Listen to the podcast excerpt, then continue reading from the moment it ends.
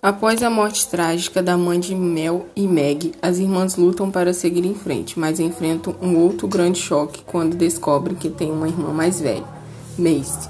Com as emoções das três irmãs à flor da pele, cada uma delas começa a apresentar habilidades impossíveis.